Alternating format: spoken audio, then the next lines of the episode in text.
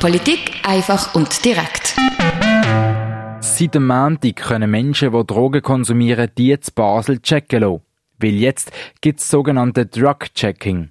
Schon mal gehört haben ihr vielleicht, dass man seine Substanzen an mobilen Stationen und Partys kann checken kann. Als Ergänzung von dem sogenannten Safer Dance Basel, eben dieser mobilen Station, gibt es das jetzt auch stationär.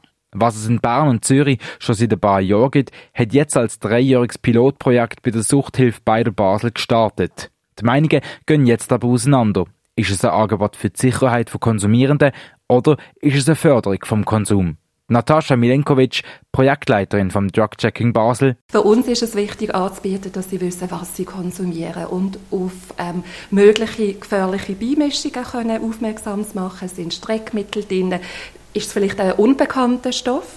Oder gibt's auch, oder ist es jetzt hoher Wirkstoffanteil? Vor allem in Ecstasy-Pillen wird das häufig festgestellt, was dann Gefahren mit sich bringt. Es geht uns darum, die Konsumrisiken zu reduzieren, aber natürlich auch in dem Sinn präventiv tätig zu sein. Natascha Milenkovic sagt, konsumiert wird sowieso. Drum es wird sicher auch Partygänger geben, die vernehmen, dass es eine fixe Anlaufstelle gibt mit klaren Öffnungszeiten, die sie dann auch in Anspruch nehmen können.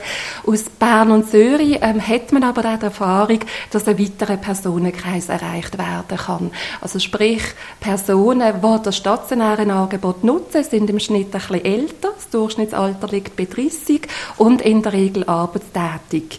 Im Vergleich zu dem Konsum im Nachtleben konsumieren sie mehr im privaten Umfeld gelegentlich. Also es wird hier nochmal eine weitere und andere Zielgruppe mit erreicht. Ein Gegner von dem neuen Projekt ist der SVP-Grossrat Joel Thüring. Er sieht das Projekt als Förderung vom Drogenkonsum. Ja, grundsätzlich äh, ist der Zwiespalt bei dem Thema, dass äh, die Drogen äh, illegal sind, dass wir eine Gesetzgebung haben, die die Drogen als illegal taxiert.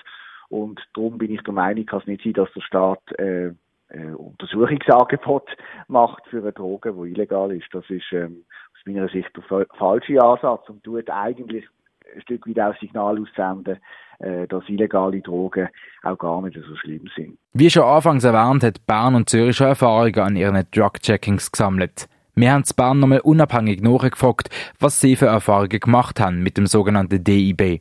DIB steht für Drug Checking, Infos und Beratung. In ihrer schriftlichen Stellungnahme schrieben sie, bei den Angebotsnutzenden handelt es sich fast ausschließlich um Freizeit- respektive Partykonsumenten. Der soziale Hintergrund des Klientels reicht von Auszubildenden über Studierende bis Erwerbstätigen aus verschiedenen Branchen. Eine nennenswerte Veränderung der Drogenpolitik der Stadt Bern seit Einführung des DIB hat nicht stattgefunden.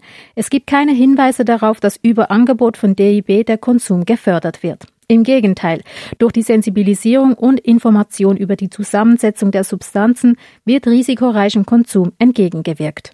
Das Basel hat diese Woche das dreijährige Pilotprojekt gestartet. Vor allem synthetische Stoffe wie LSD, NDMA und Ecstasy können an der Müllhauserstrasse 111 zur Probe abgegeben werden. Jede zweite Montag vom 6 bis am 8 Uhr am Abend. Für Radio X, der Dominik Asche. Polit Politik einfach und direkt.